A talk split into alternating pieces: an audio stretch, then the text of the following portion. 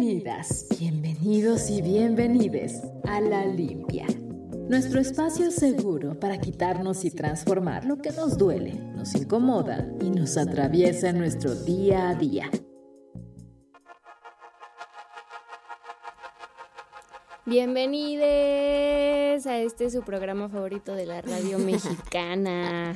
Gracias por sintonizar este proyecto tan bonito a través de Código 21. Yo soy Paula Maulén y estoy acompañada de mi amiga. Hola, hola, yo soy Aranza García. ¿Cómo estás, hermana? Bien, todo bien. ¿Qué tal? Aquí mi, mi Paula Maulén, alias Pepito, proclamándonos como el mejor programa de la red mexicana. No, su programa me encanta, favorito. Me encanta. Su no sé si sea el mejor, pero su favorito definitivamente sí. ¿Cómo estás, hermana? Estoy bien. ¿Sí? ¿Tú? ¿Acalorada? Oh, Yo me acaloradísima. estoy derritiendo, sí. Oigan, ¿qué calor hace en la Ciudad de México? ¿Qué onda? Ya basta. Aparte aquí no podemos, está, estamos todos encerrados con los focos, las luces para quien nos esté escuchando Sí. y no nos vea porque no nos puede ver. Nadie, en Nadie, realidad. Solo nosotras. Y a Pepe justo le está dando el rayo de luz así. Está iluminada la chica. Y en muchos brillando. sentidos.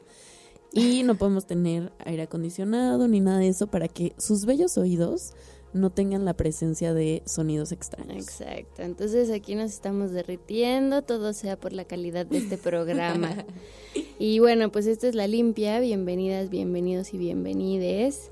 Eh, oigan, y pues a propósito del 30 de abril, que acaba de ser, fue el domingo, ¿no? El domingo sí. día en que se celebra las infancias, a la niñez, pues hoy queremos reflexionar en torno a este tema. Desde las cosas que nos hubiera gustado saber cuando éramos chiquis, hasta todas las cosas que aprendemos día a día con las infancias. Entonces obviamente pues elegimos el tema por la fecha, pero también nos parece muy importante hablar sobre la manera en la que está construido el mundo, donde todo gira alrededor de la adultez, donde se nos convence que no hay nada mejor que ser adultos, en plan han visto, no sé si has visto amiga, tú esta película de los de los 13 a los 30 que ¿no? ¿Es la de la casa? No. Sí, la que tiene polvos mágicos Ah, sí, y sí, se que despierta siempre y la pasaban en el 30 y cinco, así. sí. Ajá. Bueno, este, justo, ¿no? O sea, como que los 30 son la mejor etapa de tu vida y pues vemos, o sea, Uh, todavía mira, no- todavía no llegamos. pero no se ve prometedor. Pero sí, definitivamente no se ve muy prometedor. Y además, o sea, supongo que cada etapa tiene lo suyito. Obviamente, también, quizás hablándolo ya desde ser adultas, también romantizamos un poco la infancia, porque creo que Obvio. tampoco es tan sencilla, ¿no? O sea, pasan muchas cosas que son muy duras. Em, pero bueno, justo como la onda de que el mundo gire en torno al, a las personas adultas, como, como si las niñez no estuviesen completos todavía, no fueran personas, No fueran parte del mundo. fueran parte del mundo, fueran menos importantes, etcétera, pues es lo que vamos a hablar hoy como adultocentrismo, ¿no? O sea, pues sí, como esta importancia exacerbada a la adultez. Y por ejemplo, como a mí me, me sorprende mucho esta onda de cuando se premia, como entre comillas, las actitudes adultas en niñas, niños y niñas. Como es que es súper serio y es súper bien portadito Ah, sí. y nunca llora y ni siquiera le gusta jugar. Es como, güey, es un niño. O sea, sí debería de hacer todas esas cosas. A mí me molesta mucho cuando hay niños llorando en alguna plaza pública o en los aviones. o- Ujú, ujú. El otro día fue un concierto de, de ópera, Ujú. a ver un requiem en, en, una sala, en la sala Olin Jolisli, y un niño, un bebé empezó a llorar. Y de verdad toda la sala de shh. Ay, qué poca. Y yo, es un bebé, es un Sí. bebé, o sea, qué, qué poca ustedes, ¿no? Sí. Justo, o Qué sea, poca los papás que lo llevaron a escuchar un requiem. Pero bueno, Eh, Fíjate que estuve discutiendo con mi mamá sobre eso. O sea, porque yo le decía, pues sí que poca, pero imagínate que es el único día libre de la mamá y solo Claro. puede ir a sus actividades. O sea, entran muchas otras sí, cosas, sí, ¿no? sí, sí. Eh, y justo también, o sea, una de las cosas que queremos precisar antes como de empezar a hablar del adultocentrismo y de las cosas que nos duelen o que quizá cambiaríamos de la infancia porque pues estamos tratando de hacer un mejor mundo para las niñas y para todos en general. Eh, pues es verdad, o sea, que el maltrato, la trata y el abuso infantil son realidades que no podemos dejar de lado. Y todas las infancias que no son cuidadas, que no son deseadas y por lo tanto que también viven violencia, pues son parte de nuestro día a día. Y de hecho en México, que es el país número uno en abuso sexual infantil y ahora que ya se por fin se actualizaron los datos, pues, o sea, estos ya son datos de 2023, eh, o sea, actualizados a 2023, no que hayan pasado en este año. Eh, cada año 5.4 millones de niños, niñas y niños y adolescentes son víctimas de abuso sexual en México, de las cuales 6 de cada 10 de estas violaciones se producen en casa y el 60% de los casos el agresor es un familiar o pertenece al círculo cercano de la familia, ¿no? Entonces, bueno, estos datos los saqué del Senado y obviamente son casos eh, horribles y aunque hablar de la violencia que viven las infancias es otro tema muy importante mm, y no es el tema de este programa, no queremos dejar de mencionarlo, que sí se entienda que sabemos que hay infancias que viven su niñez muy distinta como Pepe y yo la vivimos. Em, y obviamente pues aquí vamos a hablar de nuestra realidad, de la manera en la que vivimos nuestra infancia. Y esta no es la realidad de todos y esperamos que pronto podamos construir un mundo mucho mejor para todas las niñas. Y también como desde nuestro granito de arena pues creemos que buena parte es como justo hablar de, de esta, de, ya saben que este programa se llama La Limpia, entonces dejamos ir todo lo que queremos dejar ir. Creo que una parte de eso también es hablar de las cosas que no estuvieron chidas, ¿no? De nuestra infancia. Sí, y o sea, y justo algo que yo pienso, o sea, como volviendo a estas cifras que me parecen terribles, es como, como el patriarcado toca cuerpos que son tan pequeños. Como que a mí eso me saca mucho de onda Justo lo reflexionaba el 8 y el 9 de marzo eh, con mis alumnas, que son, pues, o sea, empiezan a ser adolescentes. Eh, y que yo pensaba, ¿no? O sea, como me dolía mucho justo pensar que el patriarcado ya las había atravesado a ellas también, no solamente como aprendiendo estereotipos y así, sino... En violencia. ajá, violentándolas, ¿no? Entonces, pues eso, eso, como pensemos en, pues en esas experiencias de infancias. Y sí, hacer una, o sea, hacer críticas también con nuestra infancia y no decir como, ay, ser adulto es lo peor, lo mejor era ser niño. Y en verdad cuando éramos niñas tampoco pensábamos como, uh, bueno, yo no. Ay, a mí sí me encantaba. La verdad, yo sí disfruté mucho mi infancia y justo por eso también me era importante decir como, a ver, sé que mi infancia no es la de todos y que mi infancia tuvo bastantes privilegios eh, mucho de clase. También mi mamá fue una maternidad sumamente deseada. Mi papá pudo dejar de trabajar tres meses para cuidarme mis primeros tres meses. O sea, claro que es una infancia muy distinta a la de muchas de las personas. Nunca tuve que trabajar de niña. En México hay muchos niños trabajando, ¿no? Sí, Pero aún así, ahora que comentaste lo de la, la cómo el patriarcado atraviesan los cuerpos chiquitos, es bien fuerte porque me acordé de este hashtag de hace algunos años, que será el de mi primer acoso. Mi primer acoso. La mayoría de los primeros acosos de las niñas y mujeres eh, o cuerpos feminizados, entiéndase así, son acosados desde de los siete en adelante, ¿no? Mi primer acoso fue justo a los nueve años y todavía lo recuerdo, ¿no? Wow, yo no me acuerdo, como que siento que lo bloqueé, pero sí me acuerdo que desde muy chica era Ajá, no, y no sé si, bueno, yo estaba hablando con, con, mis amigas más grandes, las que sí tienen 30 y más. las viejitas. Nada, no es cierto. Nada. este, y entonces yo les decía como, oigan, ¿no sienten que cada vez nos acosan menos en la calle? Porque yo sí lo siento. Y entonces Corita, que si está escuchando esto, lo dudo mucho porque anda en Colombia, pero bueno. Besitos, Besitos. a Corita de todas maneras. Me dijo como, no, es que ya no eres una niña o sea, tu cuerpo ya no se lee como una niña y ya te ves más grande. O sea, no es que es por eso que ya no te acosan, ¿no? Mm. Y yo fue como... Yo, yo siento que me acosan menos ahora. Yo también lo siento. hace mucho que no me chiflaban en la calle, hasta ayer. sí, no, yo, yo también siento que me acosan menos, pero es verdad que de niña...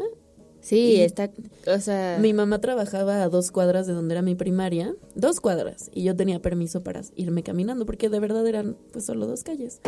Y era nueve, diez, once, y siempre me acosaban, o sea, no, y era muy niña. Y esto es que no lo había pensado y esto ni era planeado, chicos, señoras y señores. este tema del que estamos hablando de cómo atraviesa el patriarcado a los cuerpos chiquis, esto no, ni siquiera está en la escaleta, no lo pusimos, pero sí da para Sí. para un buen. Está horrible y además, o sea, justo pienso yo, o sea, como que yo me he puesto a pensar como por qué no me están acosando ahora que en verdad lo agradezco, ¿no? O sea, creo que, bueno, no lo agradezco, así debería de ser, pero eh, no sé si es como que quizás uso menos el transporte público, pero sí estoy caminando mucho yo sola en la calle, o puede ser que voy más en mi rollo y ya ni siquiera me doy cuenta, o puede ser también siento que justo el movimiento ha agarrado fuerza en los últimos años y si traes un pañuelo amarrado a tu A tu mochila. a tu mochila o así, quizás, no sé, ¿eh? pero quizás se la piensan un poco más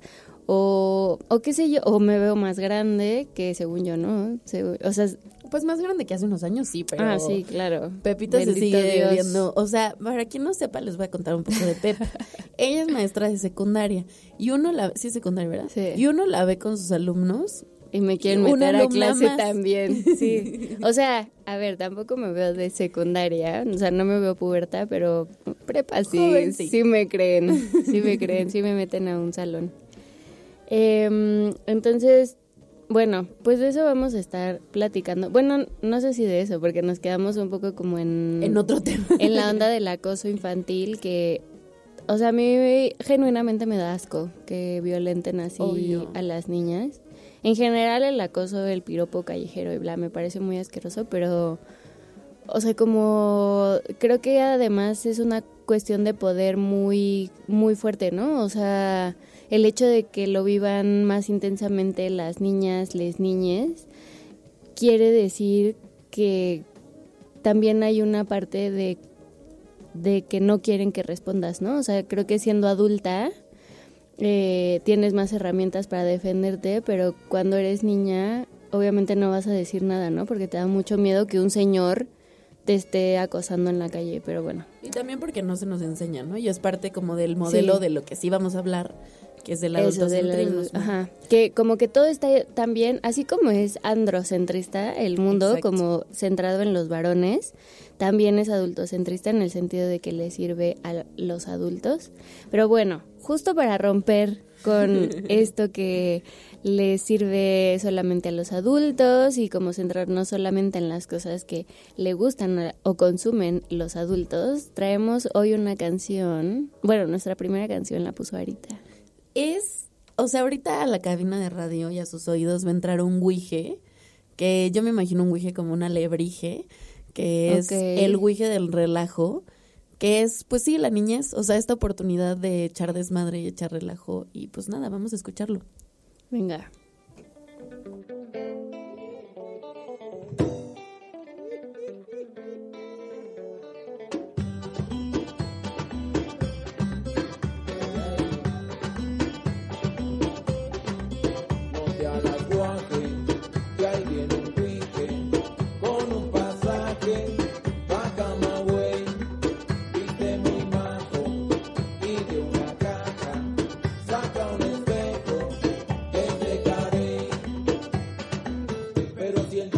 El diente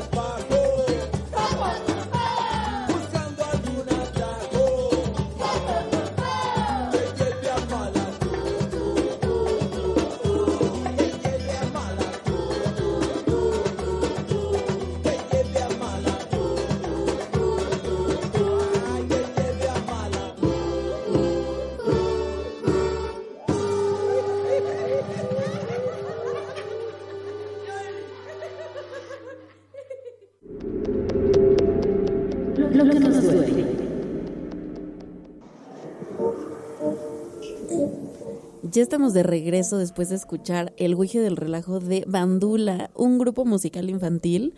O sea, no es de niños, pero es para niños, para niñes. Eh, escúchenlo, la verdad es que sus canciones son bastante, bastante ricas. A mí me recuerdan mucho como a la infancia, al juego, al... no sé. Y es súper padre también, súper chido como escuchar la música para niñez. Como que siento que eres más feliz cuando la escuchas. Sí, totalmente. O sea, como también pensar eso, ¿no? O sea, como, ay, no, soy un adulto y hago cosas de adultos serias. y- no puedo disfrutar de Bandula. Ajá, o sea, yo me acuerdo mucho que en algún momento de la vida, eh, o sea, justo como que yo no convivía con niñez y en por cosas del destino tuve no solamente que convivir, sino cuidarles. Y, güey, jugar es lo más increíble del mundo. O sea, es, Es de bien verdad es divertido. divertidísimo. Es súper divertido. Deberíamos de organizar como un... Una tarde de juego. Una, sí, de las escondidas, las traes. Ay, es súper padre. Es súper, súper padre. Pues si usted acaba de eh, ponerle play a toda la programación Pésimo. de Código 21 Radio, una pésimo porque no se enteran que nosotros empezamos a las 4 de la tarde puntuales siempre eh, aquí por Código 21. Pero eh, si le acaban de poner play y no saben de lo que estamos hablando, estamos eh, hablando del adultocentrismo. Este programa se llama La Limpia y lo que queremos hacer es como limpiarnos de todas las cosas que nos hacen daño, que nos molestan o ya no queremos. Y una de ellas eh, es el adultocentrismo, estábamos hablando de eso. Eh, y tam- un poco como para definir al adulto- adultocentrismo es como esta creencia o este sistema que considera que las personas adultas son superiores sobre otras generaciones, eh, no solo los niños, o sea, sí también la niñez, la adolescencia y la juventud, ¿no? Em, y parece, cuando lo vemos así, como siempre, cuando vemos los conceptos, pues parece hay una cosa muy abstracta y horrible, Mm. pero la verdad es que está presente siempre y en frases como aquí mando yo, cuando tú ganes dinero podrás opinar, Sí, hasta ¿qué que es tengas 18 años. En mi techo, mis, bajo mi techo, mis reglas.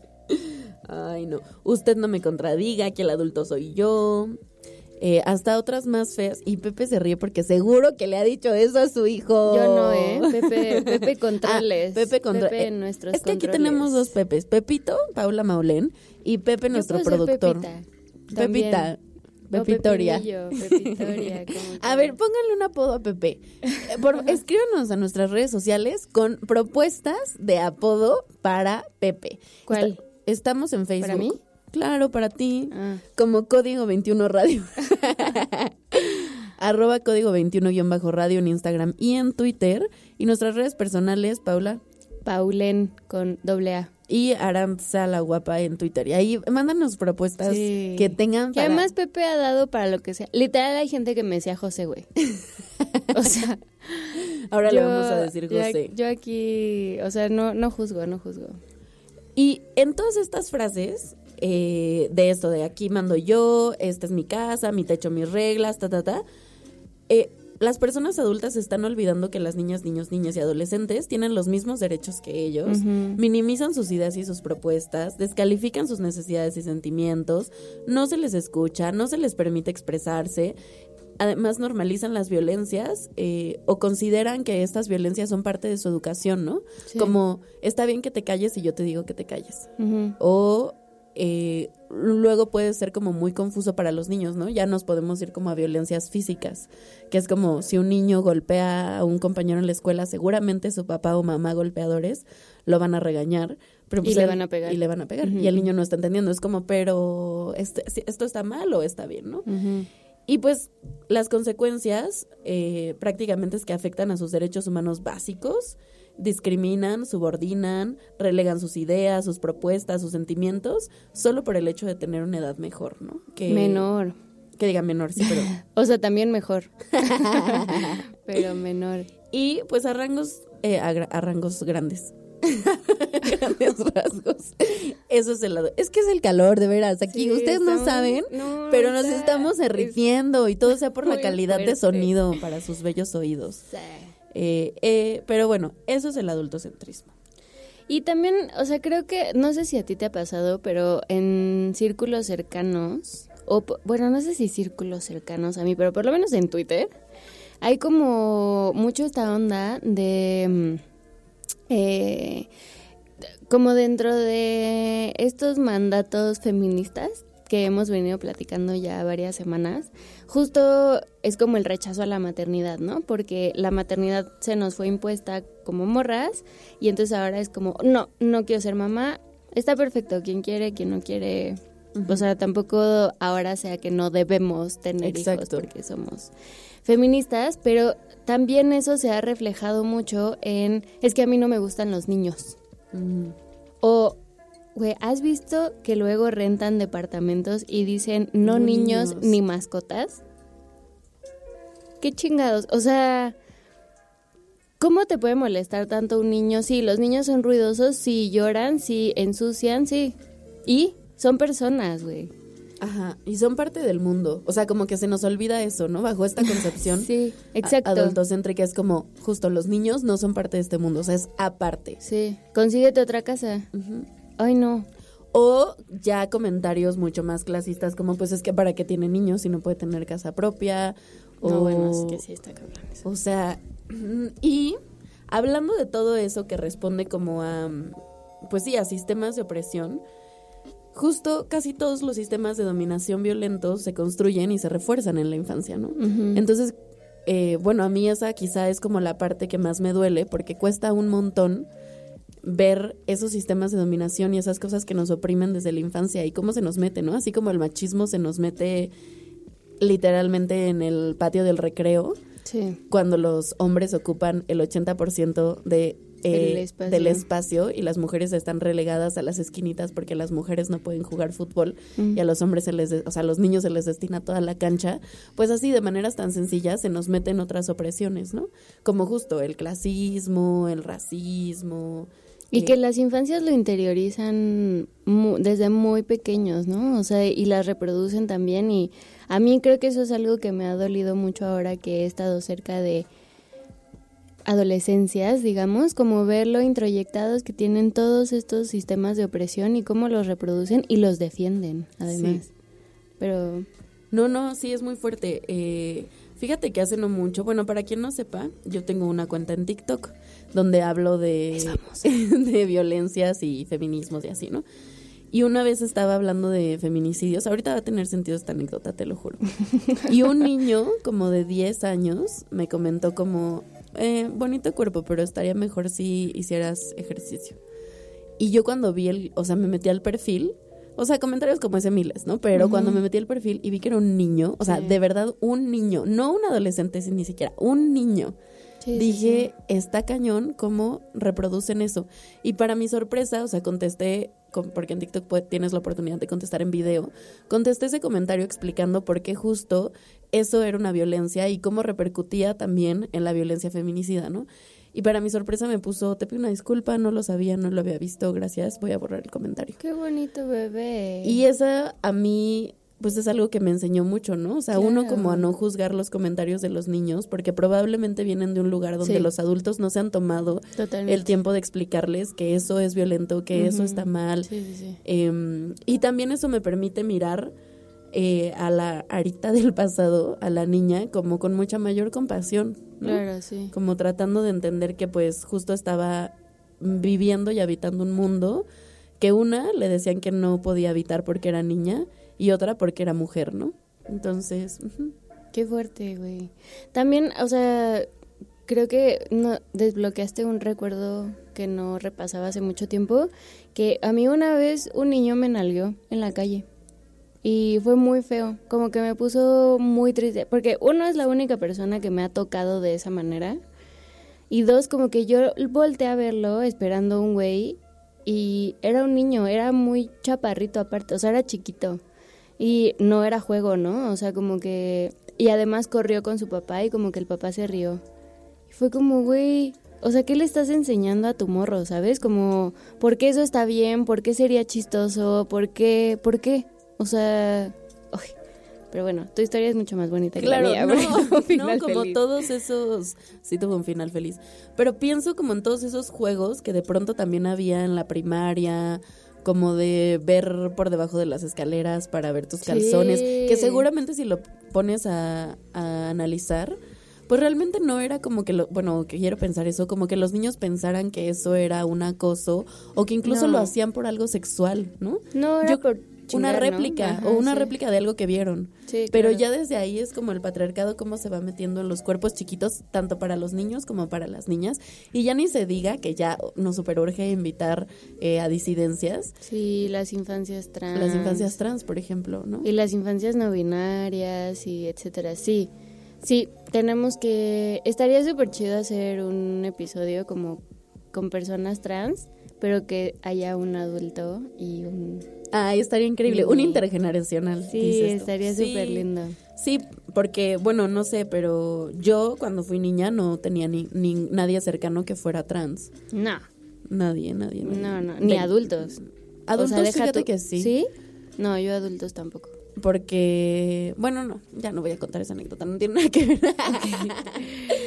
este, pero a mí una- otra de las cosas que me duele mucho y que es algo que sí me hubiera gustado que fuera distinto, es como la gordofobia, que Mm. siento que crecimos, no sé tú, pero Sí, en un ambiente súper gordofóbico. Aparte, pues Pepi y yo somos niñas de los noventas, slash Sí. casi 2000, entonces crecimos con, con toda esta, este estereotipo de belleza de Britney Spears, güey. delgadísimo, donde incluso ayer estaba hablando justo con Emilia otra vez.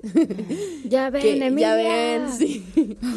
que qué onda que Hilary Duff era gorda, o sea, en nuestra Sí, cabeza, en nuestra concepción. Y seguro era flaquísima. Era delgadísima. Ustedes busquen, así, ahorita en este momento busquen Hilary Duff 2000. A ver, ajá. Era delgada, ¿no? Y bueno, para quien no sepa qué es la gordofobia, otro sistema de dominación y opresión, es como todas aquellas prácticas, discursos, acciones que burlan, marginan, estereotipan, prejuician, rechazan.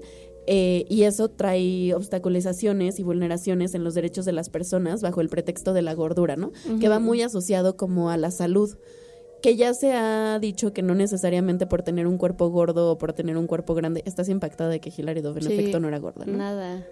Exactamente. Pero ella era la gordita. Porque era medio que cachetona, no sé.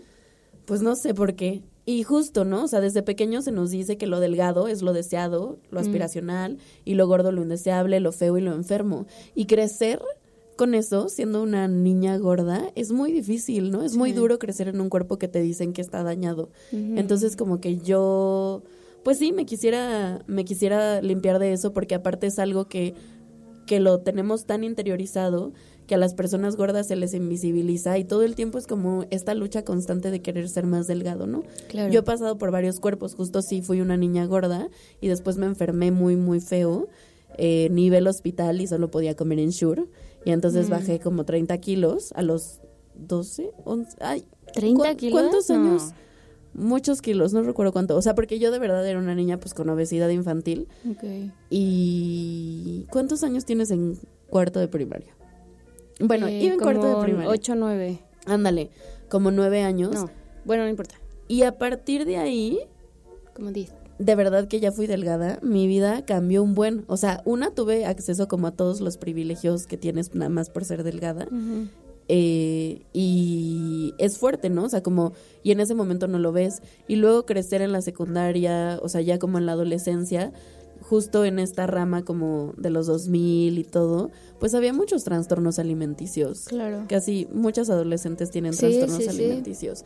Que eso es muy fuerte, ¿no? O sea, también pensar cómo estas exigencias de belleza, entre comillas, atraviesan esos cuerpos desde muy pequeñitos, se introyectan y terminan en trastornos y que además, incluso después de que se controlan los trastornos, porque entiendo que los trastornos alimenticios nunca se...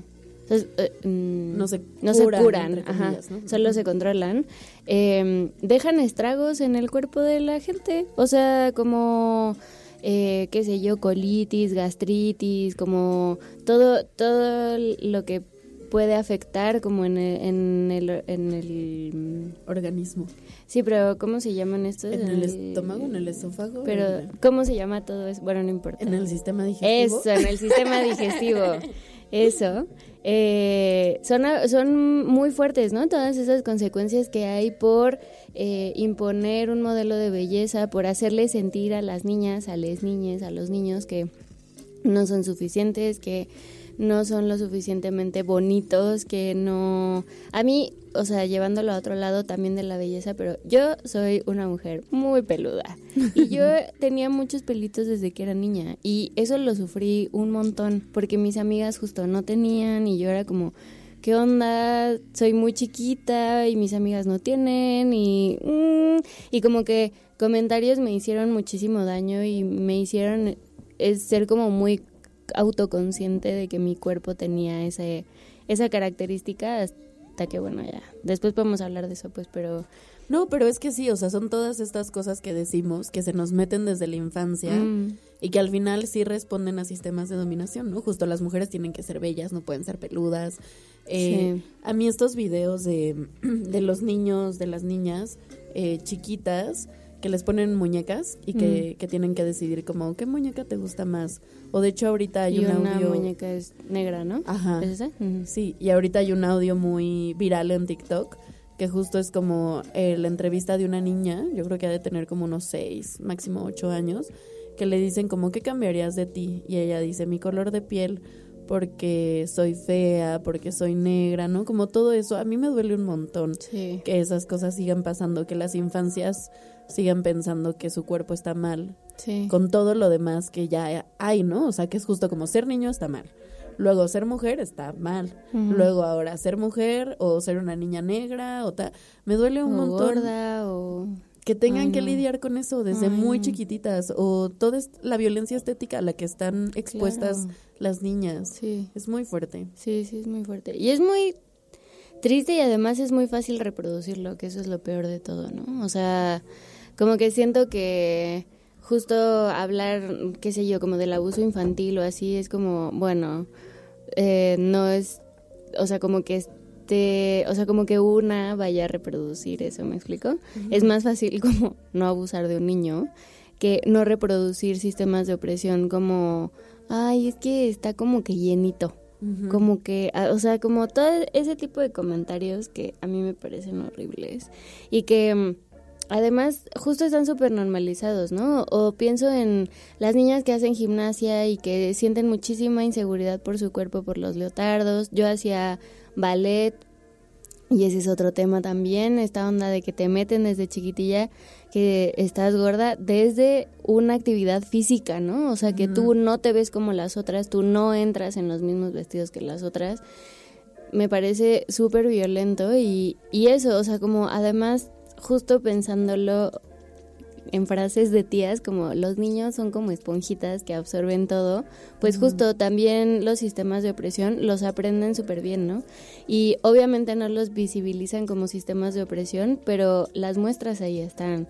Y ellos dicen esas cosas y piensan esas cosas de sus cuerpos. Entonces, a mí eso me parece horrible e incluso ahora yo lo he visto también con mis alumnos, como las inseguridades físicas eh, la pandemia, pues la virtualidad permitía que apagaras tu cámara y no tuvieras Claro. cuerpo y pudieras estar en, en la clase, ¿no? Pero mm, Eh, después volvimos a presencial y pues nada, tenían que meter el cuerpo ahí, pero tenían cubrebocas. Y entonces no, no se les veía la mitad de la carita, ¿no? Y cuando ya podíamos quitarnos el cubrebocas, muchos niños, niñas y niñas no se lo quitaban, a la fecha no se lo quitan, porque les da inseguridad su cara, sus granos, sus pelos, su gordura, su papada, güey, no sé lo que sea. Y a mí eso me parece súper fuerte, ¿no? O sea, ¿cómo, ¿cómo te puede importar tanto? Porque además están en la secundaria, obviamente les importa mucho todo, ¿no? Lo que la gente piense y están como... Aparte estás de forma en la secundaria. Sí, güey, la neta Porque sí. todo te crece mal. desproporcionadísimo, pero son muy conscientes de eso, ¿no? O sea, en lugar de estar pendientes de qué sé yo, de, ju- de seguir jugando, de encontrarse, un poco también quizás la parte como de la sexualidad, la orientación sexual, que están en un momento de mucho descubrimiento, están súper conscientes de, ay, mi nariz es muy grande, ay, es que yo estoy horrible, ay, es que... Y a mí me, me saca mucho de onda que además digan cosas así de horribles de ellos mismos, ¿no? O sea, como que genuinamente me duele cuando lo dicen Sí, enfrente de es mí. muy doloroso. Y es que, o sea, si lo piensas, esta parte como de que ya no juegan, o sea, los adolescentes ya no juegan, porque yo me acuerdo que yo en primero de secundaria yo seguía jugando Barbies, amaba jugar Barbies. y sí me acuerdo que era como, ay, como sigues jugando Barbies, qué oso. Sí. ¿No? Pero también responde justo al adultocentrismo, al Claro. ya estás en la adolescencia, entonces compórtate como adulto, ya tienes 13 años, compórtate como adulto. Sí. Ya elige qué carrera quieres hacer, o sea, ya no juegues, ya no eres un niño, ¿no? Sí. Entonces, claro, Sé pues serio. ajá, no te estás como más eh, envuelto y tienes como que comprometerte más a, a ser un adulto que a ser un niño y nos olvidamos que pues también podemos seguir jugando, incluso ahora, ¿no? Sí. Nos vamos a nuestra siguiente canción justamente para seguir jugando. ¿Cuál es nuestra canción, Pepito?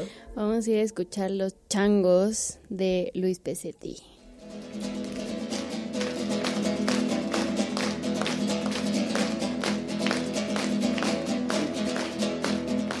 Dicen que los changos no usan sombreros porque los changos chicos se tiran de los pelos.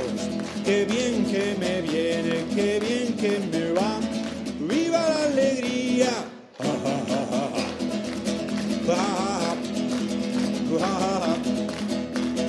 Dicen que los changos no usan taza chica porque los changos chicos la traen de vacinica. Qué bien que me viene, qué bien que me va. ¡Viva la alegría!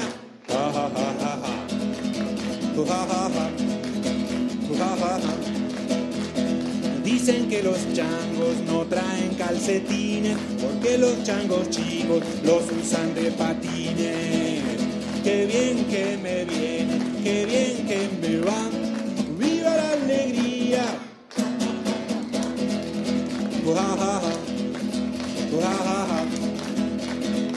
Dicen que los changos no usan corbata porque los changos chicos se latan en las patas.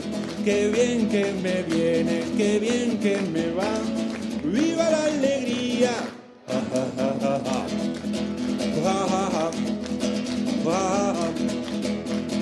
Dicen que los changos no usan pijama porque los changos chicos se hacen pipí en la cama. Qué bien que me viene, qué bien que me va. ¡Viva la alegría! Ja, ja, ja. Y dicen que los changos no comen ate de membrillo porque los changos chicos no usan calzoncillos. Qué bien que me viene, qué bien que me va. ¡Viva la alegría!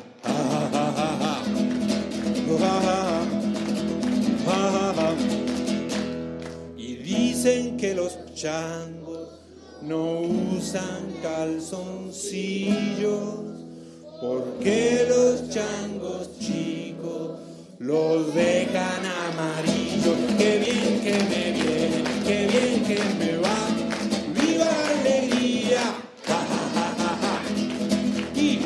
Dice que los changos que no usan más sombrero que porque los changos chicos que se tiran de los pelos. Que dice que los changos que no usan taza chica que porque los changos chicos que la traen de basínica que que dice changos que no traen calcetines que porque los changos chicos que los usan de patines. Que dice que los changos que no usan más corbata que porque los changos chicos se la dan en la pata que que dice que los changos que no usan más pijama que porque los changos chicos traen pipi en la cama que que dice que los changos comen de membrillo que porque los changos chicos que no usan calzoncillo y dice que los changos que no usan calzoncillo porque los changos chicos que los dejan amarillos. Qué bien que me viene, qué bien que me va. ¡Viva la alegría! ¡Ja, ja, ja, ja, ja!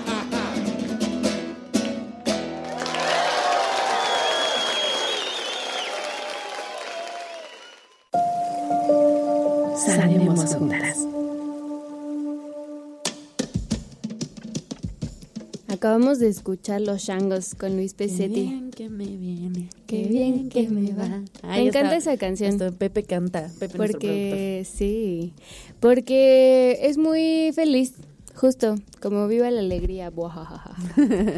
amo, amo a Luis Pesetti. La verdad es que después yo mm, escuché otras canciones de Luis Pesetti que no envejecieron bien. ¿Cómo cuáles? como la de Angelina, la de Angelina era mi novia, mi amada, mi primor. Ay, no, Era la es. luz de mis ojos, el temblor del pantalón. Como Ah. escúchala y está horrible, de verdad está horrible. Pero mm, Esta sí envejeció bien. esa está muy chida siempre. Y bueno, justo ya estamos llegando al tercer bloque de este bonito programa, La Limpia. Y justo creo que hemos hablado mucho como de lo que nos duele, tanto de cómo vivimos nosotras nuestra infancia y cómo vemos también que otras personitas están atravesando sus infancias, sus adolescencias y sus juventudes. Em, y creo que sí es muy importante cerrar esta parte con, o sea, cerrar este episodio con lo que nos sana, ¿no? Y justo Ara y yo quisimos eh, que esa parte que nos sanara fuese justo reflexionar qué podemos aprender de las infancias, ¿no? Creo que dentro de un mundo adultocentrista pensamos que solamente las y los adultos podemos enseñarles cosas a las niñas, pero la verdad es que es muy al revés, siento yo. Sí. Como que ellos saben cosas que a nosotros ya se nos olvidaron porque probablemente cuando éramos infancias lo sabíamos, pero bueno, poco a poco lo fuimos olvidando. Y pues no sé, ¿tú qué piensas que podemos aprender de las infancias? amiga? Siento que esta parte como de estar tan en contacto contigo y con tu cuerpo, ¿no? Mm, O sea, si un niño se cae y así porque tenga una raspadita, le va a prestar atención. sí. Y creo que justo el mundo adulto te enseña que no le debes de prestar atención a eso, ¿no? Es como, ay, X, me caí, sigo. O me duele la panza, no pasa nada, ¿no? Y un niño es como, no, o sea, a mí me duele, estoy en contacto con mi cuerpo. Y también aprenden, o sea, a mí algo que me cuesta mucho a veces es, a veces se me olvida comer. Y luego cuando ya No, tengo amiga, que comer, ya es bien tarde. Se desmaya. Ya es. Ya súper tarde. Sí, Y un niño no, o sea, está tan en contacto con su cuerpo que sabe lo que su cuerpo necesita. claro. Y a mí eso me parece maravilloso. Sí. Y además como deténganlo todo porque tengo hambre. Ajá, o Y- necesito hacer pipí. o- Y deténganlo todo. Literalmente deténganlo. Paren el camión que tengo que hacer pipí. Sí, totalmente de acuerdo. Y no solamente como en sensaciones físicas, com- o sea, como con el... mm, o sea, como de sentirse mal, tener hambre, Ajá. bla, sino también como si estoy triste, voy a llorar. Y se joden todos los que estén a mi alrededor. Y no me importa que me vean llorar. No me importa que me vean llorar, no me importa gritar, no me importa tirarme al suelo, no me importa, lo voy a hacer. Y también, justo, bueno, ya siendo adulta, como que de pronto yo escucho llorar a los bebés. Y lloran con unas ganas que es como, chica, yo quisiese. Sí, así. y gritan y qué rico. Sí. No sé en qué momento se nos dijo que llorar estaba mal. Y o había que teníamos llorar en calladitas. privado y... Sí. Sí, Y qué rico llorar siempre, o sea, como, como un niño, ¿no? Cuando lo siente lo, lo va a hacer. Y ojalá que todos los niños puedan tener un acompañamiento chido que les permita sacar esa emoción, ¿no? Sí. Justo vi un video el otro día en, en Instagram, porque yo soy una tía que no tiene TikTok ni jamás voy a tener. eh, justo de una niña muy chiquitita que estaba como cuando los bebés ya están cansados y como que solo lloran de cansancio. Entonces como que la mamá le decía como, pero ¿qué tienes? ¿Qué pasa? Y la niña como que pensaba un poco y decía como, es que estoy muy cansada. Y la mamá le decía, ok, está bien, cuando estés cansada puedes venir conmigo y yo te voy a abrazar y no sé qué y bla. Y yo decía como, güey, qué bonito que te digan esas cosas, porque a veces es como, cállate, ¿sabes? O sea, como, ¿por qué lloras? No está pasando nada. Y, güey, cuando una infancia llora, háganle caso. O sea, y no, justo no educarles a, pues no llores, sino, ok, ¿por qué estás llorando? Es válido que te sientas así. No es válido que le pegues a la gente porque te sientes así, pero, ¿sabes? Como, siento que la amabilidad con las infancias es súper importante y se nos olvida rotundamente. Uy, ahora que me acordé de un video buenísimo que sí vi en TikTok, también de una mamá, que de verdad hay muchas como nuevas maternidades y creo que esa parte también está muy chida. Sí. De morras que ya entendieron muchas cosas y no quieren replicarlas con sus hijos. Eso está increíble, ¿no? Eh, de un bebé que, bueno, de un niño que acababa de nacer su hermano. Entonces se puso súper celoso, no sé si ustedes sean hijos únicos o no, pero obviamente quienes tenemos hermanos más chiquitos, sí hay un proceso ahí de, obviamente te dan celos, así como los animales, cuando Mm. llega un nuevo animalito, es como esta cosa territorial de, ¿y qué tal que no va a alcanzar la comida para Sí, mí? es mi todo? mamá. Ajá, es mi mamá, solo mi mamá. ¿no? Mía. y está este niño haciendo una rabieta gigantesca y tirando todo y así. Y la mamá súper controlada se pone a hablar con él y le dice, a ver, ¿qué es lo que está pasando? ¿Qué sientes? Es que estoy muy enojado. Y lloraba y lloraba y lloraba, ¿no? Y entonces ella justo le enseña y le dice, mira, esto que estás sintiendo se llaman celos. Estás celoso porque tienes un nuevo hermanito, pero eso no quita que yo te quiera, que yo te ame. ¿Te puedo dar un abrazo? No, no quiero un abrazo. Y entonces le dice, ok, ¿qué quieres hacer? Y el niño está pues desbordado, ¿no? Claro. Justo como cuando tienes una emoción muy fuerte que no sabes controlar, como pueden ser los celos, por ejemplo. Como de verdad así en completo descontrol. Y yo dije, qué chido que enseñarlo a transitar una emoción tan fuerte como pueden ser los celos, que además se le va a presentar seguramente en su Más vida vez. adulta. ¿Y Sí. qué vas a hacer con eso, no? Y luego tenemos adultos tontos, me incluyo ahí, que no saben qué hacer con lo que sienten porque no se nos enseña, ¿no? Sí. Entonces como, no sé, estas nuevas maneras de acompañar también, de, de literal acompañar como en este sentido también de apapacho, de abrazar Sí. las emociones de los niños, de darle un lugar y, y explicarles que, que la emoción que sienten está bien y es normal y más bien como qué se puede hacer con ellos, ¿no? Sí. Yo de niña tenía un rincón para pensar. Literal, cuando hacía, hacía una travesura mi mamá me decía, vete al rincón para pensar. Entonces como que lloraba o así y yo solita tenía que pensar mi castigo de Ay, no. cuál iba a ser como la repercusión. Entonces justo mi mamá cuenta que hubo una vez que yo dije como, bueno, no voy- mm, tengo prohibido ver televisión. Entonces mi mamá, ahora vemos una película, no sé qué, y yo no porque no puedo ver la tele. Pero justo como esto de aprenderte a regular, Sí, es- tú solita. tú solito. Sí, sí, sí. También me gusta mucho pensar en la manera en la que reflexionan las niñez, Ay, como sí. súper auténtica y como súper incisiva también. Eh, me encanta. Justo el otro día, a ver si no me regañan por contar esta anécdota, pero el otro día me contaron que un niño estaba como con sus papás platicando y de pronto mm, como que el papá empezó a decir como, ay, claro, porque a las mujeres le pegan a los hombres, pobrecitos, y los maltratan y les hablan feo. Y de pronto el niño como que volteó y le dijo, ¿qué no era al revés? y como que hubo un silencio así total, ¿no? Como entre los adultos de la mesa, como, "Uh". Y pues, güey, qué chido. O sea, el niño fue súper auténtico, ¿sabes? Como, pues sí, que no, que este pedo no era al revés, según yo, como que no estás bien, papá, ¿sabes?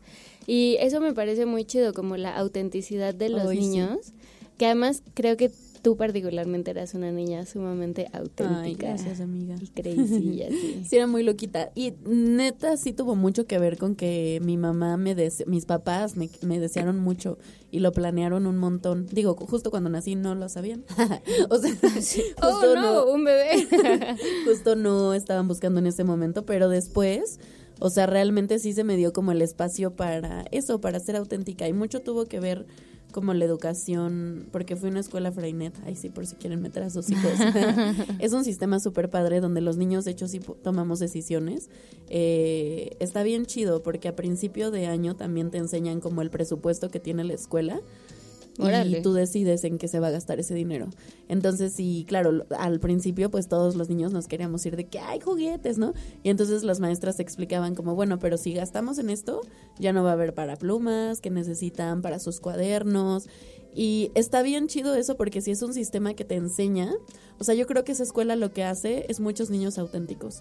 Justo Mm, por eso, porque qué te enseñan que sí eres parte del mundo y que tus decisiones importan y la manera en la que piensas también vale, ¿no? Em, pero sí, yo justo sí extraño mucho esa autenticidad de pues echar relajo y que no te importe. Y bailar como quieras y gritar y cantar, sí. Sí, todo, ¿no? Como que de adulto te mides un montón de, uy, no vaya a pensar, uy, o sabes qué otra cosa, la facilidad que tienen para resolver conflictos.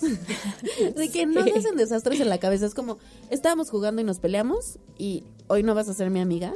Pero mañana ya, oye, ¿quieres ser mi mejor amiga? La facilidad de hacer amigos y ya, así de sencillo. Sí, sí, sí. Así de sencillo. También como la facilidad de, de pedir disculpas. Em, yo con Vale, por ejemplo, que Vale es mi prima, pero también es vive con Pepe. Sí. Es más, chiqui- es más chica que yo, eh, un año, ocho meses. Y de niñas nos peleábamos un montón. pero un montón, o sea, de verdad, bastante. Y me acuerdo una vez, no sé si Vale se recor- recordará esto o no, creo que no. A mí se me quedó muy marcado porque nos estábamos golpeando, literal, así de... Y mi mamá como que nos rega no me acuerdo si nos separó o no. Lo único que me acuerdo es que nos dijo, imagínense que Metzeri, la mamá de Vale, y yo nos estuviéramos golpeando así. Y nos quedamos heladas, frías, como... No, No. eso sí, no, no. Eh, Claro. Y ya, amigas, como siempre, o sea... Güey, yo me pegaba con mi primo. pero muy fuerte. Y él era más chico que, o sea, es él es más chico que yo, pero de todas maneras este pues era más grande en tamaño y ahora no se diga, ¿no? Entonces eh, nos madreábamos como hermanos, justo. Que eso tampoco me parece lo más normal del mundo, pero podemos hablarlo en otra ocasión. Eh, y mi mamá no era tan pacífica como tu mamá. Mi mamá nos decía, al primero que llore, a ese le voy a pegar yo. Y los dos era como, Nadie llore. Así. Y pues también la ternura, güey. Los, los niños son muy tiernos, no solamente porque sean chiquitos y eh, lo que sea, sino genuinamente se reivindica mucho el amor. O sea, ver a un niño abrazar a otro niño, abrazar a sus papás, abrazar a gente que le importa, a un perrito o a un animal, me parece de las cosas más O bellas del mundo. peluches. Y se nos olvida que esa parte de la ternura también es importante, como esa muestra sutil de cariño y no sé. El otro día justo vi un tuit que decía, mi hijo de tres años, encontré a mi hijo de tres años enseñándole a su foca de peluche un libro de focas y le dije que qué hacía y me dijo que quería enseñarle su verdadera familia. Ay, no. Justo, ese tipo de cosas que es como, Claro. Dios mío, qué ternura. Autenticidad, Es ternura, todo. honestidad, Este todo. mundo de cuidados. Oye, Pepito, y ya, porque ya sé que ya nos tenemos que ir, ¿tú qué le dirías, qué le agradecerías a tu niña, a esa Pepito que sí es Pepito? Yo le agradecería mucho, bueno, le diría que ella no tiene por qué cuidar a nadie, que ella necesita ser cuidada y que no es responsable de los adultos que están a su alrededor. Y le agradezco mucho todo lo que aprendió a pesar de las adversidades y cómo aprendió a cuidarse justo en un ambiente en el que, no voy a decir que no la cuidaban porque sería mentira, o sea, sí me cuidaban, pero mm, sí, en el que yo también tuve que cuidar adultos, muy, muy, como las emociones de los adultos a mi alrededor. Y eso, le agradezco mucho que a pesar de eso haya seguido siendo niña y haya seguido jugando y riendo y viendo películas infinitamente como La Cenicienta o La Sirenita 500 veces y obligando a los adultos a verlas conmigo. ¿Tu Qué amiga? bonito. Yo le agradecería a mi Arita por, por escribir, porque escribí mucho de niña, mucho, mucho. O sea, me encantaba y me encantaba leer. Qué y bonito. me acuerdo justo que una maestra de cuarto de primaria, mi maestra Adriana, me dijo de que tú vas a ser escritora, ¿no? Y bueno, aunque no lo soy, pero sí me dedico a escribir todos los días. Ujú. Creo que esa curiosidad que tuve de niña por entender el mundo es lo que me llevó a ser lo que soy hoy y le agradezco Mm. mucho. Qué bonito. Y en otras cosas, a mi Arita le agradezco por enseñarme a usar un bikini, ¿no? Porque me acuerdo que justo era una niña gorda y usé siempre mi bikini y me revolqué en el lodo y me valía, aunque había mucha gente, me acuerdo de un campamento de papás que era como, pero ¿por qué usa bikini? ¿Por qué no le dicen que eso está mal, no? Y hoy lo veo en retrospectiva y digo, gracias, porque hoy, que tal vez eso me podría conflictuar un poco más, tú siempre te voy a recordar para ponérmelo y decir, así, esa es la manera correcta de usar un bikini. Con amigas en el lodo, revolcándonos y divirtiéndonos. Eso yo le agradezco. Y pues Qué también bonito. muchas gracias a quienes nos están escuchando. Sí, fue- que piensen que... que ¿qué le agradecen y que nos lo manden. Sí. Mándenoslos. Les, les recuerdo las redes rapidísimo. Facebook Código 21 Radio, Instagram y Twitter Código 21-Radio, mi Twitter personal Aranza la Guapa, NTZA y Paulen con doble A. Y nos vamos a ir con un rap que Ara les prometió la, el episodio anterior, que se llama Visionaria, de Angie Nicole, que tiene ocho, ocho añitos. años. Y Sí, escuchen es la maravilla que hizo. Pues muchas gracias por acompañarnos. Gracias, Bye. Pepe. Bye. Adiós, Pepito.